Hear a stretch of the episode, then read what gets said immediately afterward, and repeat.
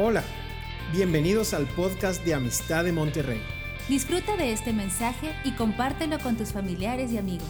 Sabemos que lo que Dios te hablará será de bendición para ti y para otros.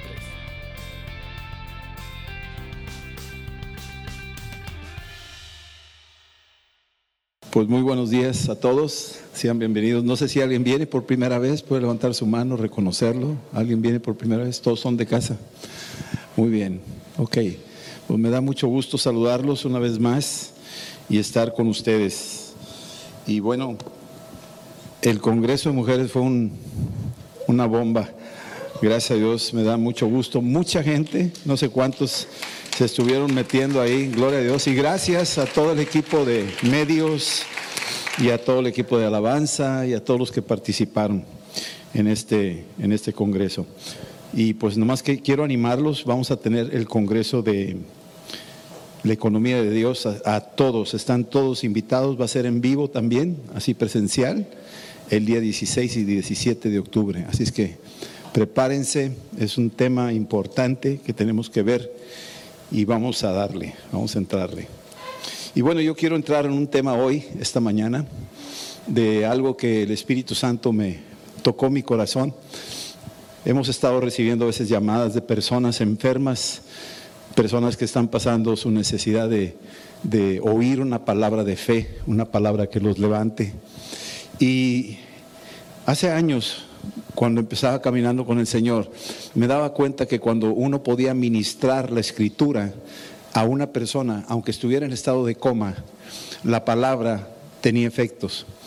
No todos se levantaban del estado de coma, pero hubo casos que sí se levantaron del estado de coma. Hubo uno que tuvo un accidente de frente, se pegó, su cabeza le creció como una sandía, la partieron en cuatro para poderle sacar una serie de cosas. Estaba al borde de la muerte y pues estaba en coma y me acuerdo que nos acercamos ahí, le abrí las escrituras, le leí las escrituras, este salmo que les voy a leer, se lo leí al oído y ese hombre que estaba por darse muerto parecía una, una naranja partida en cuatro, este, estaba en cuidados intensivos, estaba casi desahuciado.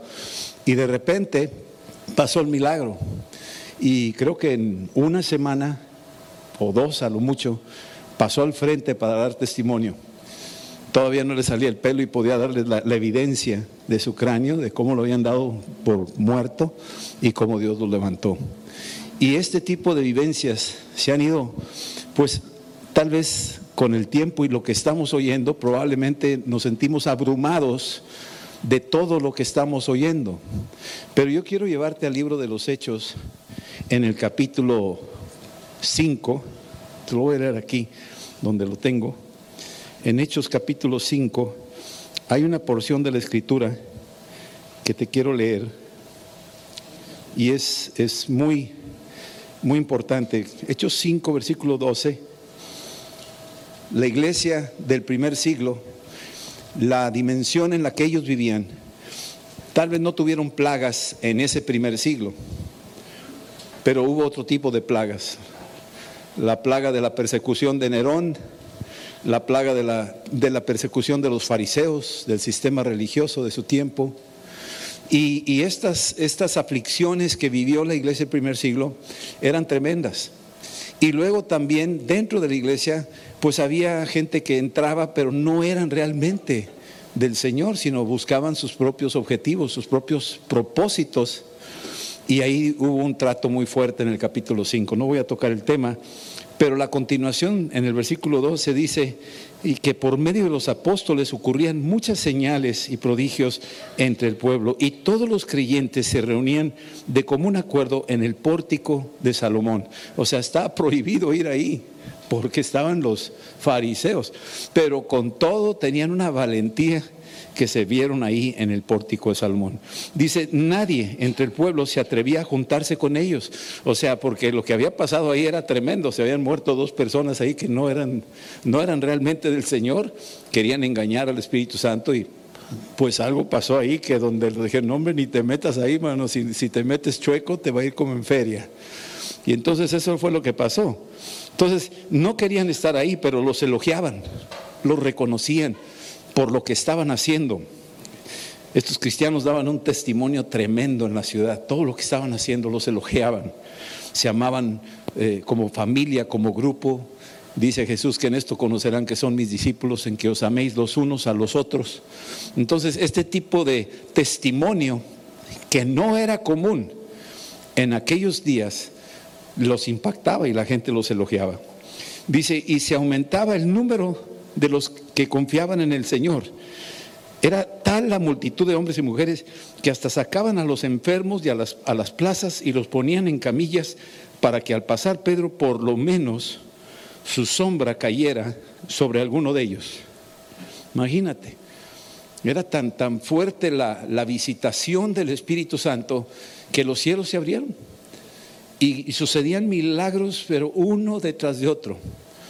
Hace unas eh, semanas, Ernesto, el pastor allá de Puebla, nos pidió que nos juntáramos para hacer una plática entre amigos y recordar viejos tiempos, como decíamos ahí. Y empezamos a recordar los milagros, las hazañas, los eventos que Dios había hecho y la forma en que el Espíritu Santo se movió en esos días, hace que estoy hablando de hace ya varios años, pero a, la hora de, de, escarbar y refrescar aquellas memorias, nos producía a nosotros más fuego que, decíamos, ¿por qué? ¿Por qué eso pasó en aquel entonces? Y ahora queremos ver más. Y no queremos solamente hablar de historias patrias, no historias pasadas, sino qué está haciendo el Espíritu Santo ahora. Aquí dice que Pedro, la sombra, sanaba a los enfermos. También de los pueblos vecinos venían a Jerusalén y multitudes llevaban personas enfermas y atormentadas por espíritus malignos y todos eran sanados. Es una visitación del Espíritu Santo. A veces no logramos entender a Dios por qué en algunos momentos actúa así y por qué en otros no. ¿Por qué no lo vemos de esa manera continua? Y yo pienso que sí, Dios no cambia. Lo que sí es que hay movimientos del Espíritu Santo donde tenemos que estar muy conectados con Él para movernos en esa dirección. Y esto es lo que yo quiero compartir el día de hoy. Quiero hablarte de siete beneficios del Espíritu Santo que encontramos en el Salmo 103. Es un salmo conocido, pero yo encuentro ahí siete beneficios entre los muchos que hay en la Biblia, pero la iglesia del primer siglo disfrutaba de esos beneficios, los tenía y vivían con ellos los reclamaba, los disfrutaba, los compartía. Y estos siete beneficios que quiero hablarte hoy, empezamos con el Salmo 103, versículo 1, donde después de haberte leído esta escritura del libro de los hechos de la iglesia del primer siglo, hoy estamos en el siglo XXI. Y aquí es donde estamos nosotros. Esto es nuestro nuestra historia, esta es nuestra única oportunidad. No nos tocó vivir aquella época, no nos tocó vivir el pasado, aquellas cosas. Este es nuestro tiempo y aquí es donde tenemos que decir, bueno, ¿y cuál es mi parte en este tiempo? Aquí es donde yo quiero entrar. ¿Existen estos beneficios aún hoy, en este día? ¿Puedo yo verlos? ¿Puedo yo dar testimonio de que estos beneficios son, son vigentes para este tiempo? Y te vas a dar cuenta que sí, te vas a dar cuenta que sí. Entonces, el Salmo 103, del versículo 1 al versículo 5, yo quisiera desglosarlo y darles estos siete, siete aspectos, siete cosas. A veces nos brincamos el primero de todos. Nos metemos luego, luego a, los, a los del versículo 3. Pero yo quisiera pedirles que nos vayamos despacio para detectar al Espíritu Santo que está ahí, está presente pero a veces por, por, una u otra razón no lo detectamos. Y en el versículo 1 dice, bendice alma mía al Señor y bendiga todo mi ser su santo nombre. Cuando decimos esta escritura y oímos que dice el, que está diciéndolo, David lo está mencionando, le está dando una orden a su alma. Le está diciendo, bendice alma mía al Señor. Y cuando yo leía esas escrituras, me daba cuenta que tenía que ver a alguien más, alguien por encima del alma, alguien superior que podía darle una orden al alma.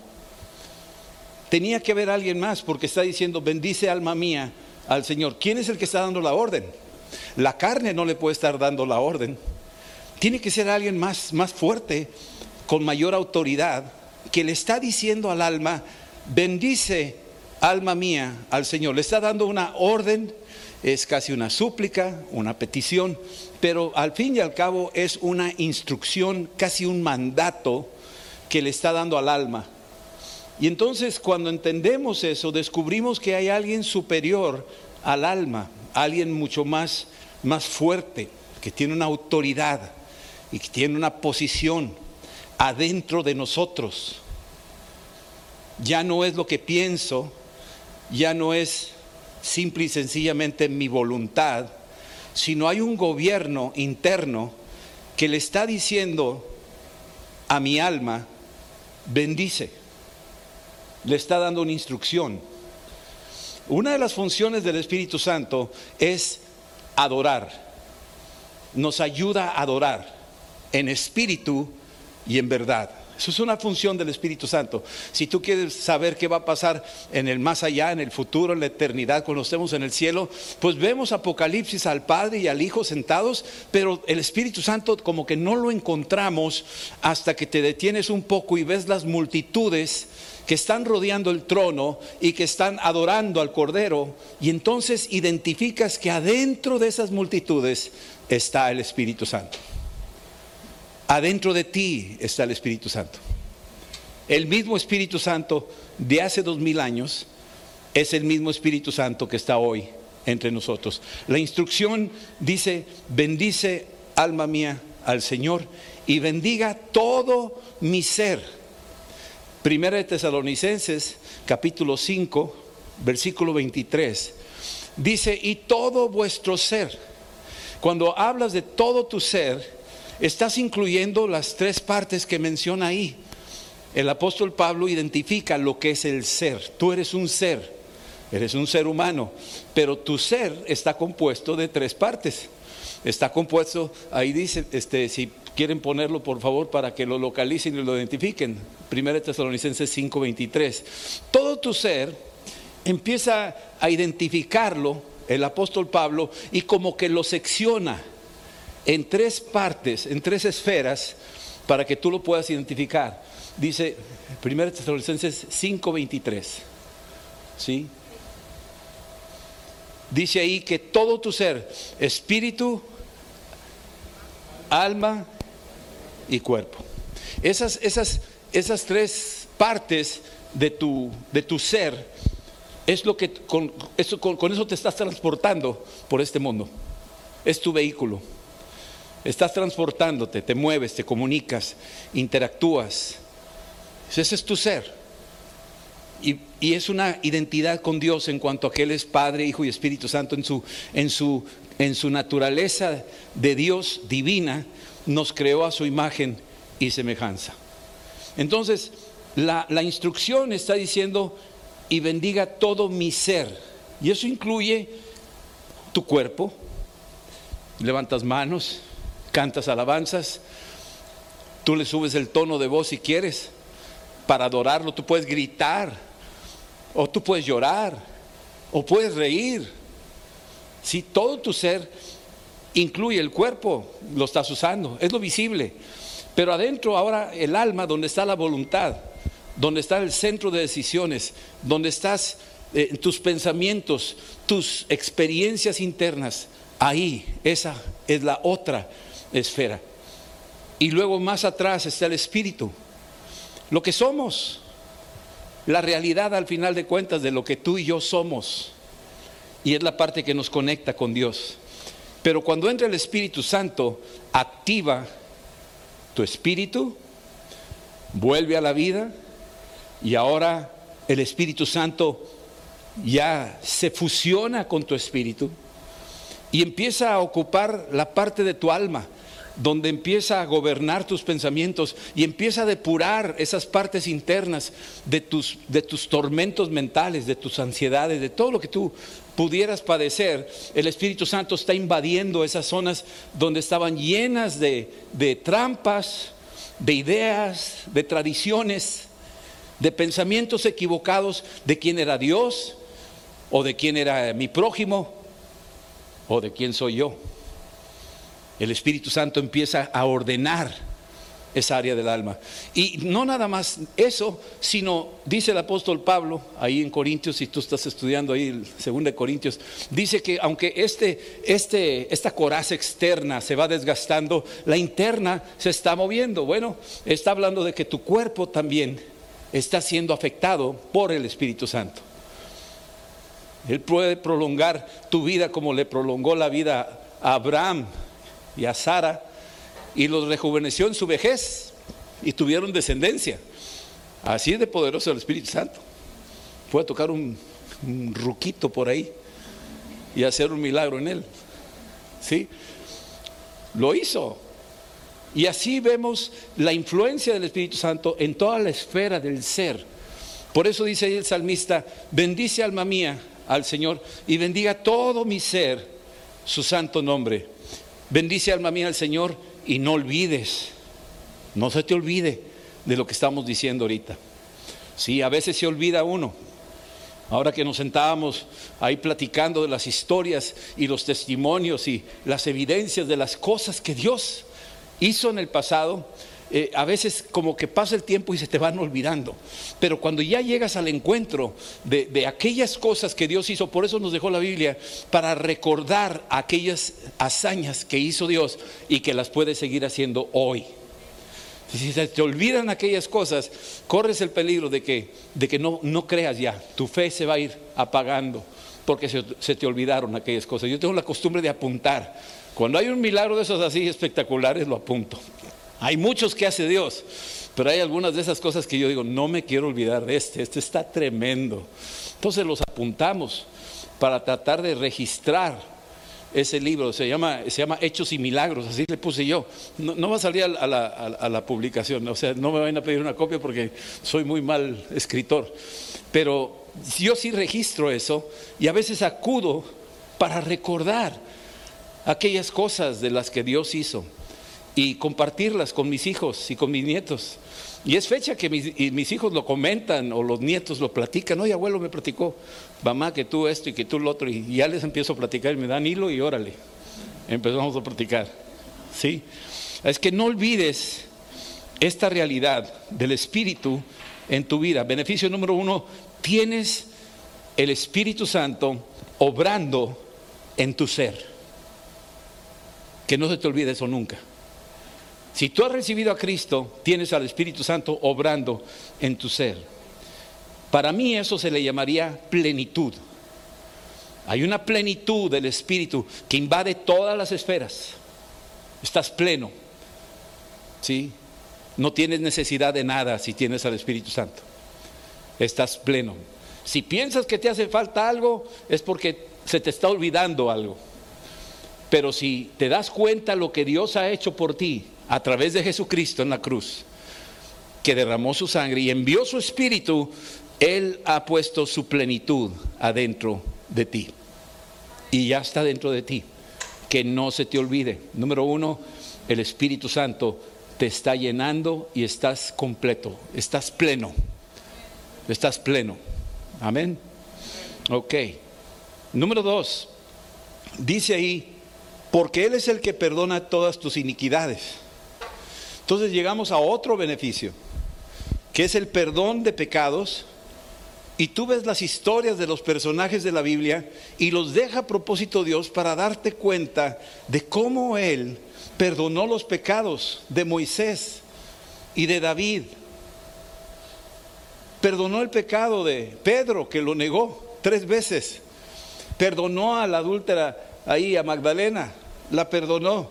Perdonó a Saqueo se fue a su casa, se sentó con él. La influencia de Cristo en la vida del creyente trae el beneficio de que Él es el que perdona todas tus iniquidades. Para algunos dice, pues yo no soy tan malo, como les decía yo en algún momento a algunos que les he predicado, pues yo no he matado a nadie. Luego, se van al extremo de matar, ¿verdad?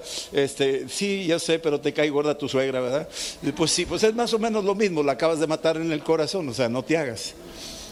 ¿Sí me explico? O sea, a veces empujamos al extremo. Cuando yo les predico el Evangelio, me dice, ¿y qué de los de China? Como luego me quiere mandar a China. ¿Se van a perder los de China? Tengo que recibir a Cristo y los de China que, pues precisamente arrepiéntete y vete a China. O sea, tú ve a China y predica el Evangelio. Es más, hay más chinos cristianos que mexicanos en el planeta Tierra. Así es que, tranquilo. Pero Él es el que perdona todas tus iniquidades. Nosotros no sabemos eh, la cantidad de personas que han llegado a los pies de Cristo con una, una lista que ni te imaginas. Las, las maldades, las tinieblas, las terribles cosas, que si nos comparamos con ellos nos sentimos santos, ya, canonizables. ¿Sí me entiendes esto? Pero tú analiza la vida de Pablo, que persiguió cristianos, que mató cristianos, que aprobó con la muerte de ellos, pues es como cualquier asesino. Y sin embargo la misericordia de Dios llega y aquí descubres que Él es el que perdona todas, todas tus iniquidades. Y cuando uno lee la escritura y dices, si a Él lo perdonó, pues yo me apunto. Yo también creo que Él me perdona. Le creo a Él. Primera de Juan, en el capítulo 1, versículos del 7 al 8, nos habla que la sangre de Cristo nos limpia de todo pecado. Coincide este, este salmo con lo que dice el apóstol Juan. Su sangre nos limpia de todo pecado. Y si dice todo pecado, todo pecado. ¿Nos da licencia para seguir pecando? No, no te está dando licencia. Te está diciendo borrón y cuenta nueva. Y como le dijo Jesús a la mujer adúltera, vete en paz y no peques más. O sea, ya, eso ya déjalo. Esa cosa del pasado ya se acabó. Ahora enfócate en una vida nueva. Ahora enfócate en una, en una vida de, de nuevas ropas, ¿sí? Las nuevas ropas que tú necesitas para, para vivir ahora en Cristo. Entonces nosotros tenemos acceso a esta promesa, a este beneficio de que además de que el Espíritu Santo es nuestra plenitud, ahora tenemos el Espíritu Santo que nos ayuda a vivir una vida de misericordia un recordatorio continuo para que tú no juzgues con facilidad a tu prójimo y para que tú no digas, mira que, no esto está, y poder tirar la piedra, sino antes de que lo hagas, te detienes y te observas a ti mismo y te dices, oye, espérame, antes de que yo le tire la piedra, yo tengo que acordarme de dónde me sacó el Señor a mí. Por eso había una gran misericordia en Pedro y en Pablo y en todos estos, discípulos que seguían a Jesús, entendían la necesidad del ser humano de salir de, de esa oscuridad y de poder salvarse. Y eso es lo que el Espíritu Santo hace, nos muestra misericordia. Un beneficio, número dos, es su misericordia. Dios tiene misericordia. ¿Sabes tú que Dios va a juzgar la tierra? Amos dice en el día del juicio, en el día de tu ira, acuérdate de misericordia. Así lo dice. Dios va a juzgar. Oía a, un profeta hablando ahora ahí en el Capitolio que hubo una marcha en los Estados Unidos eh, intercediendo, pidiéndole perdón a Dios por los pecados de la nación. Y en, lo que estaba diciendo es, es tremendo lo que dice. Dice, porque los primeros colonizadores de Estados Unidos cuando llegaron declararon la bendición sobre esta, tierra, que ellos eran huyendo, eran los primeros cristianos que estaban huyendo de Europa de la persecución. Los que llegaron a México no estaban huyendo de la persecución, ellos venían en plan de buscar oro y plata y tesoros, nuevos horizontes de expansión. Ellos venían con otra motivación, ¿sí me explico? Muy pocos venían con la intención de evangelizar. La mayoría venía con, con la avaricia. Eso es lo que venían. Y se encontraron con un mundo caído de este lado, la idolatría y todo lo demás. Pero hablando de los de Estados Unidos, los que llegaron venían huyendo de una persecución. y eran cristianos.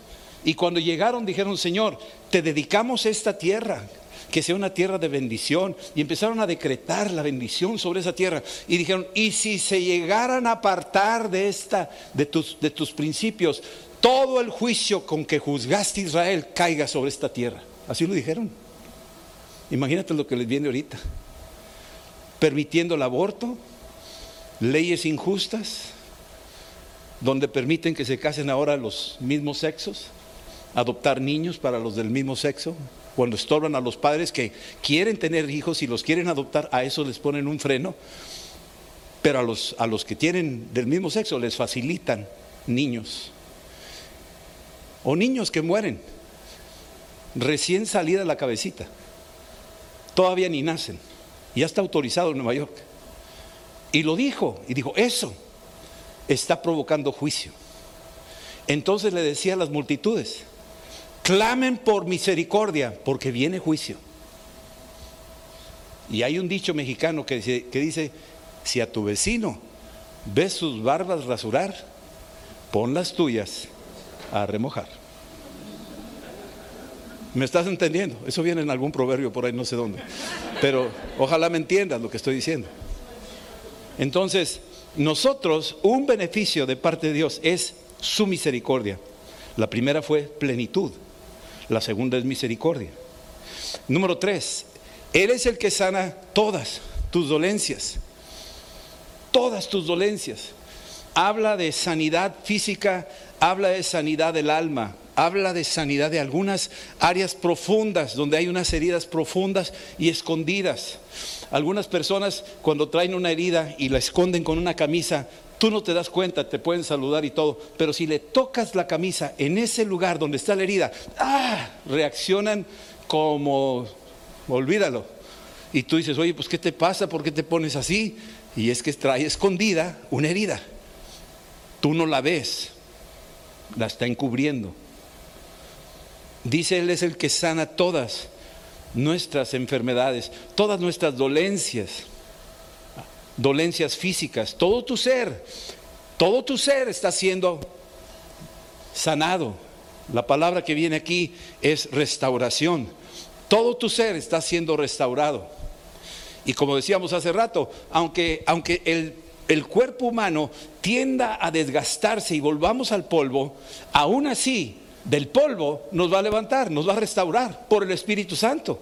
Entonces hay una restauración. Si restaura heridas, si sanaba la, sombra de Pedro a los enfermos y se los traían de, todos los lugares de alrededor, imagínate que lleguen de, Ciudad Victoria, aquí a Monterrey, aquí a Amistad, y llegan y traen a sus enfermos, y vienen los de Santiago y los de Montemorelos, y vienen los de aquí, los de Saltillo, los de Laredo, porque saben que aquí hay un boquete de gracia, porque aquí hay una sanidad física, pues imagínate cuando empiece a ver los milagros que Dios quiere hacer ahora, en este tiempo, en medio de nosotros.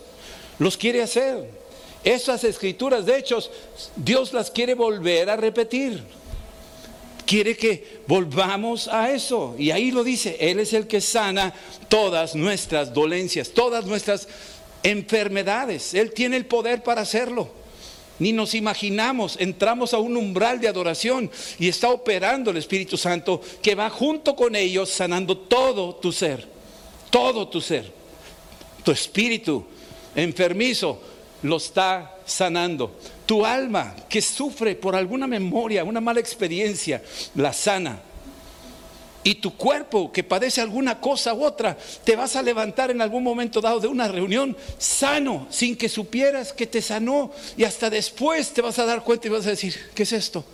Y una vez supe de una mujer que fue sanada, atropellada enfrente del negocio que tenía y, cuando la atropelló ahí un carro, salimos todos a ver y yo me acerqué y empecé a orar por ella y, abrió los ojos y, se me quedó viendo y me dijo, ¿y usted quién es? Así me dijo. Dije, pues, ¿para qué me preguntas quién soy? Pregúntate tú qué te está pasando, te estás muriendo. Había una charca de sangre ahí, toda la cosa. Y total, ya, oramos. Y me dijo, cuando yo salga de aquí, cuando salga del hospital, lo, voy a venir a ver. Y, ah, pues. Y total, pasó como un mes. Y estaba en la oficina y llegó esta señora. Yo no la identifiqué. Y dice, ¿se acuerda de mí? Y le dije, no, no me acuerdo usted. Dijo, yo soy aquella que la atropellaron ahí en la esquina.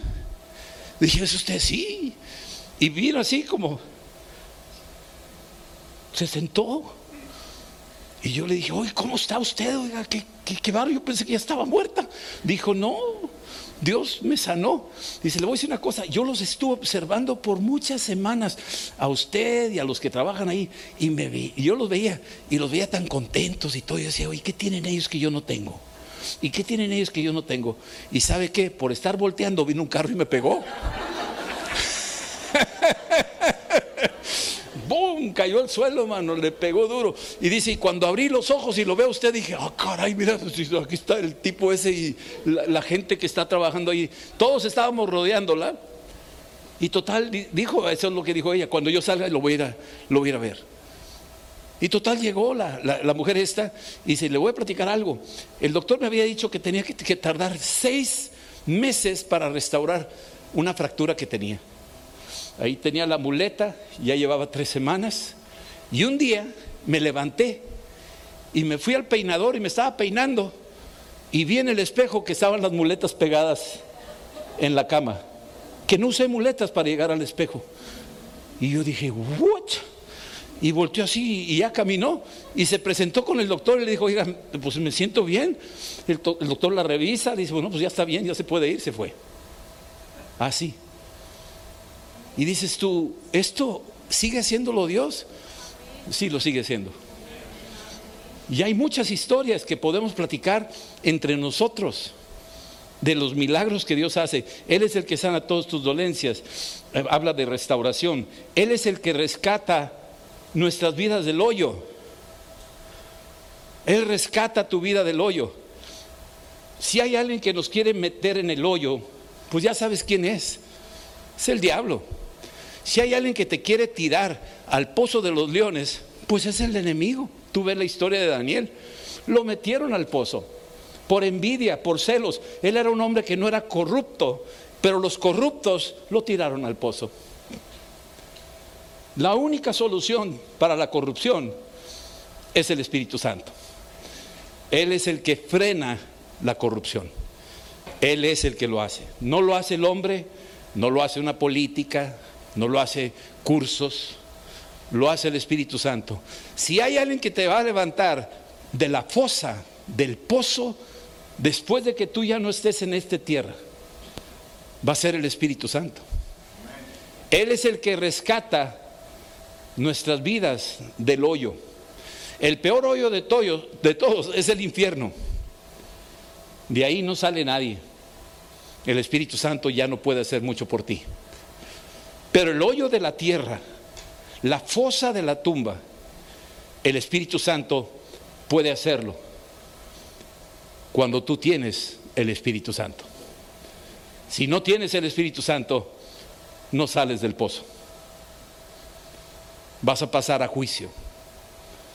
Y ese pozo te va a llevar a un pozo mucho más profundo, que se conoce como el infierno. Pero si el Espíritu Santo mora en nosotros, y tiene el poder para resucitarnos, entonces tiene el poder para sacarte de la depresión.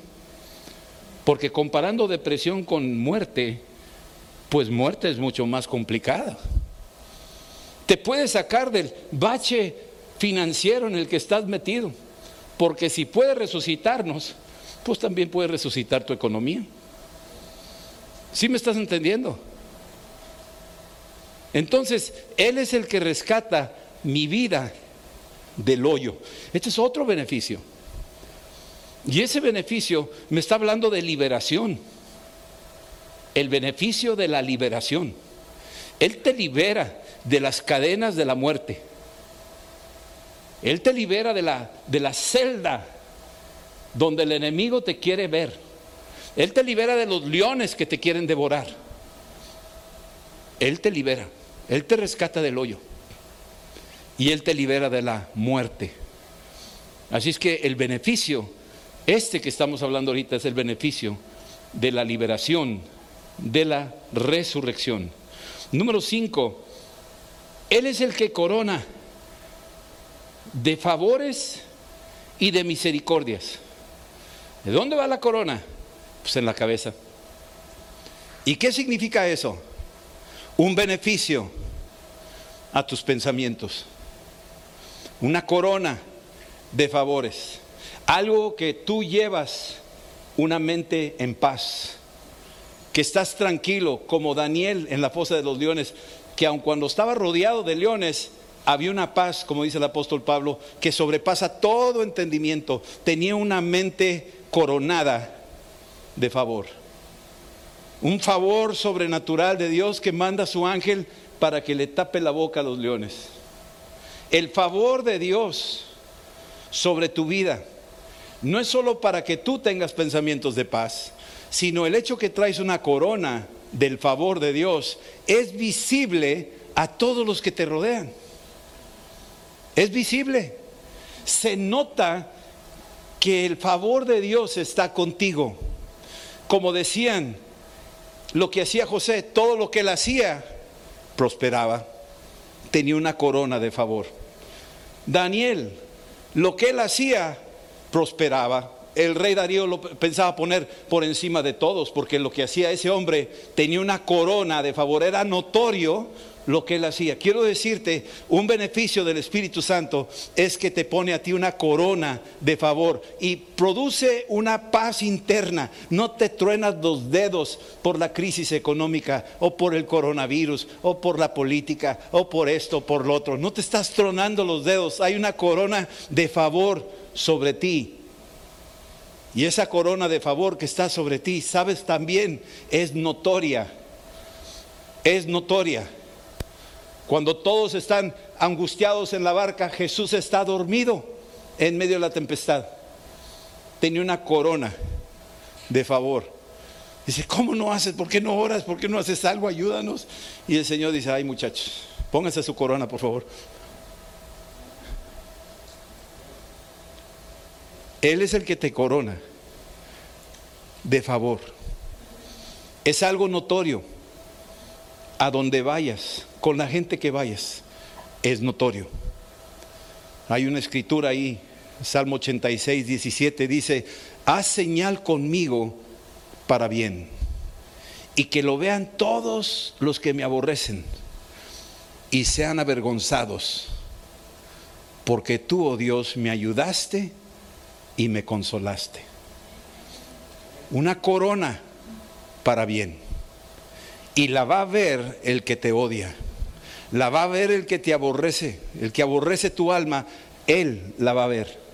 Le va a dar coraje. Se va a poner verde del odio, del favor de Dios sobre tu vida y la gracia de Dios sobre tu vida. Pero no te puede tocar porque Dios te ayuda. Esos son los nombres del Espíritu Santo en ese salmo. Dios te ayuda y Dios te consuela. Dos nombres del Espíritu Santo. El ayudador y el consolador. Está a tu favor. ¿Qué significa esto para mí como beneficio?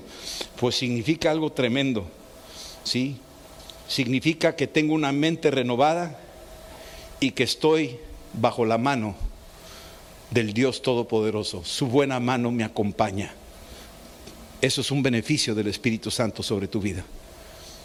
Cualquier situación adversa que tú pudieras estar viviendo, la buena mano de Dios va contigo y va a ser notoria a todos los que te rodean. Se van a dar cuenta que Dios está a tu favor. Así es que no te angusties ni te desesperes él ha puesto sobre ti, cuando tú recibiste al Espíritu Santo, te ha coronado el Señor a ti. Te ha puesto una corona de favor.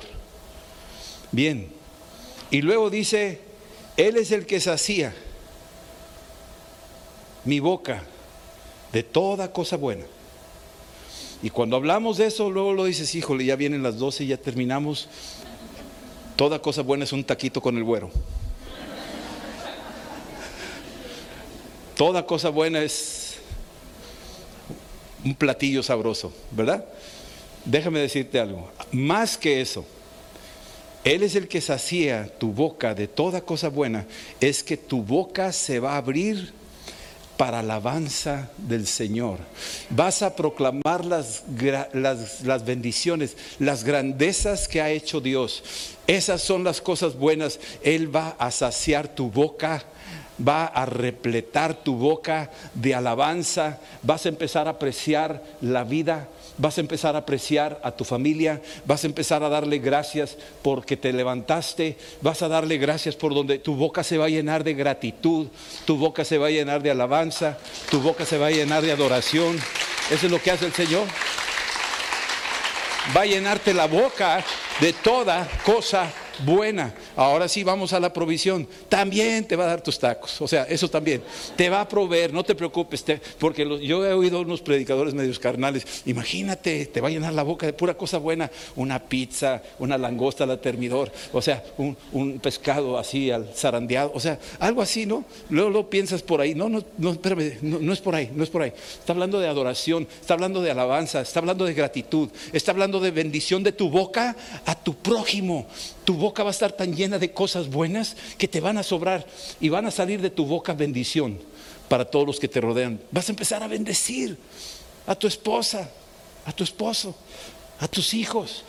Va a salir palabra porque de la abundancia de tu corazón va a brotar la abundancia, va a llenar tu boca de toda cosa buena.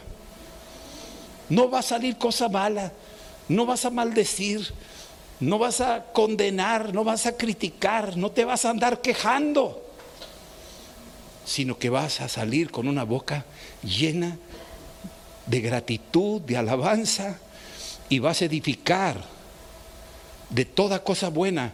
Es tanto que vas a repartir. Es tanto que vas a repartir. ¿Sí? Bien.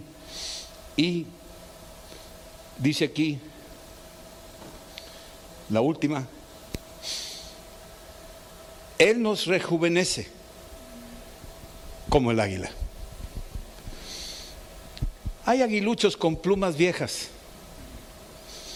Y si son plumas viejas ya no aguantan los vientos, ya no ya no te tienes que hacer muchos esfuerzos para subir porque las plumas ya están muy desgastadas.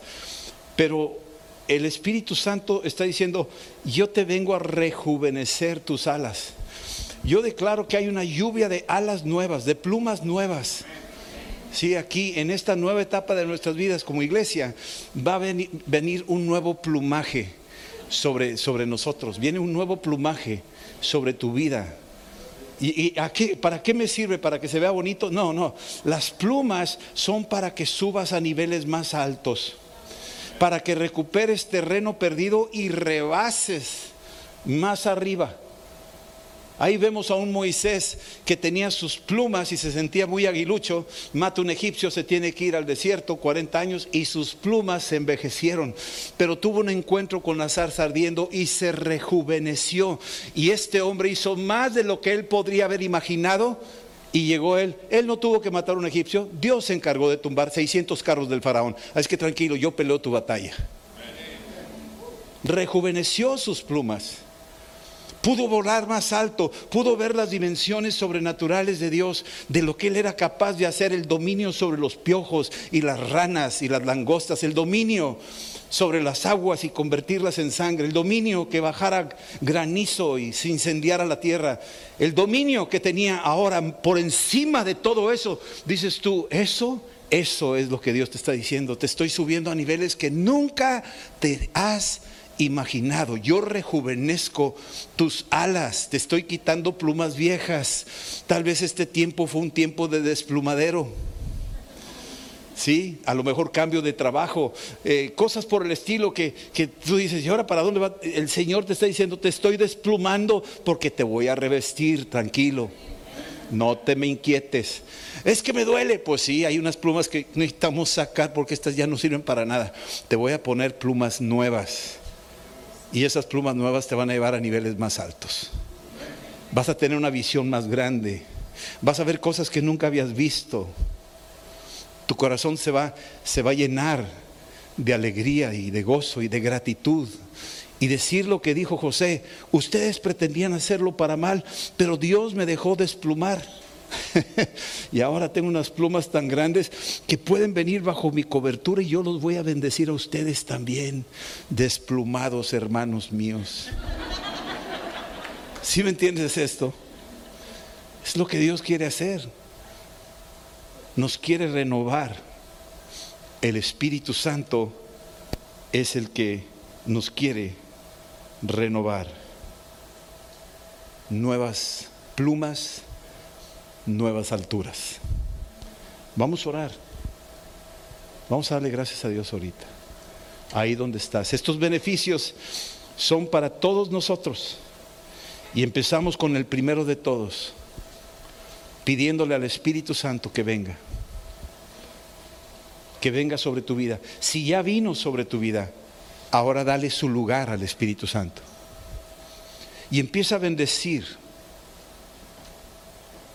Déjate ayudar por el Espíritu Santo para que adores a Dios. Algunos batallan para adorar a Dios porque no le dan chance al Espíritu Santo. Dale oportunidad al Espíritu Santo. Algunos no pueden levantar las manos, algunos no pueden danzar y dar vueltas, no, porque, ay, estoy viendo la gente, ¿qué dirá de mí? Y, y le das más importancia a la gente que al Espíritu y el Espíritu te está diciendo, rompe con eso y dale una orden a tu alma. Deja que el Espíritu le dé una orden a tu alma. Bendice, alma mía. Dale esa orden. Se la puedes decir tú ahorita mismo. Ahora dile, dile, dile esto. Espíritu Santo, ven sobre todo mi ser. Perdona mis pecados. Y permíteme, Señor, darle una orden a mi alma. Bendice, alma mía, al Señor y no olvides ninguno de sus beneficios. Hazme ver los beneficios, Señor. Todos los beneficios. El primero de todos es Cristo. Su amor derramado en la cruz. Bienvenido Espíritu Santo. Te recibo y no olvidaré nunca la cruz.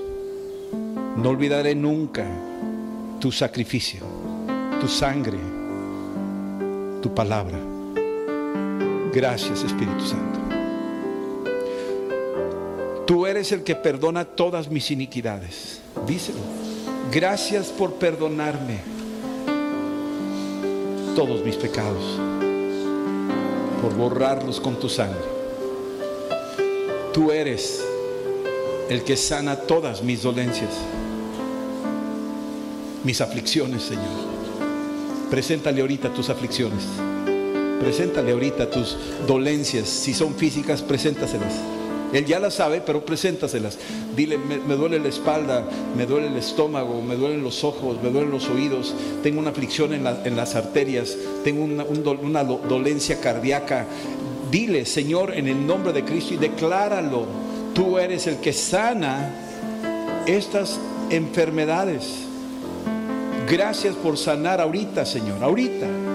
Sanar a tu pueblo, sanar, sanar lo físico. Presión alta, coronavirus.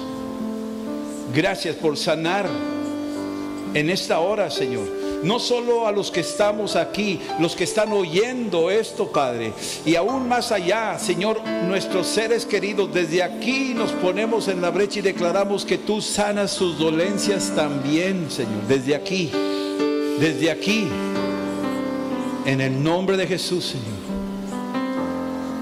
Gracias, Padre.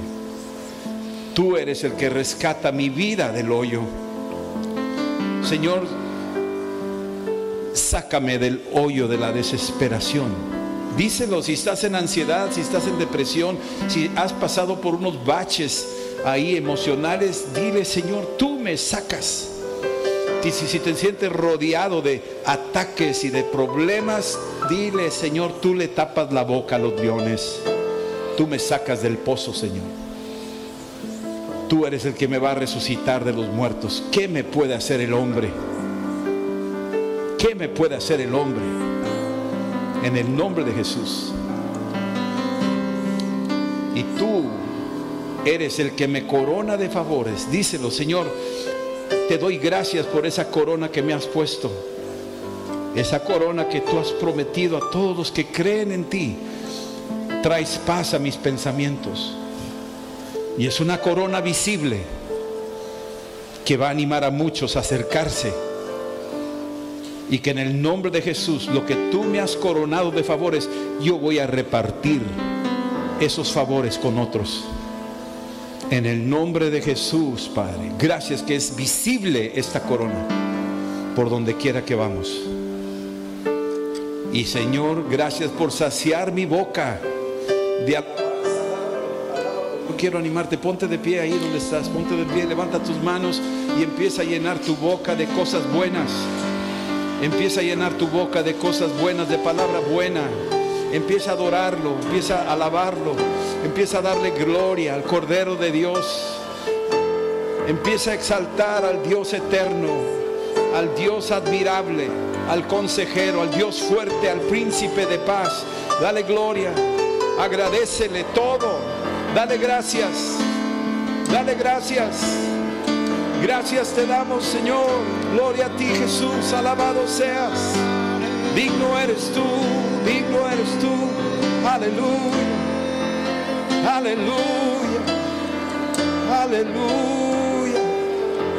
Te alabamos, Señor. Y ahora, Señor, rejuvenece. Que venga una lluvia de plumas nuevas. Una lluvia de plumas nuevas. Una lluvia de plumas nuevas. Arranca las plumas viejas, las cosas viejas, la tradición humana, la tradición religiosa. Arráncalas, arráncalas. Y pon plumas nuevas. Pon plumas nuevas, pon plumas nuevas, pon plumas nuevas, nuevas alturas, nuevas alturas, nuevas alturas, nueva visión, nueva unción, nuevo fuego, vino nuevo. Oh, plumas nuevas, plumas nuevas, rejuvenece a tu iglesia, rejuvenece tu iglesia, rejuvenécela. Te lo pedimos en el nombre de Jesús. Te damos gracias, Señor. En el nombre de Jesús. Amén. Dile amén al Señor. Dile gracias. Amén. Dale un aplauso. Que el Señor los bendiga. Nos vemos Dios primero. Sí. Bien. Esperamos que este mensaje te ayude en tu vida diaria. No olvides suscribirte y seguirnos en nuestras redes sociales. Somos familia amistad.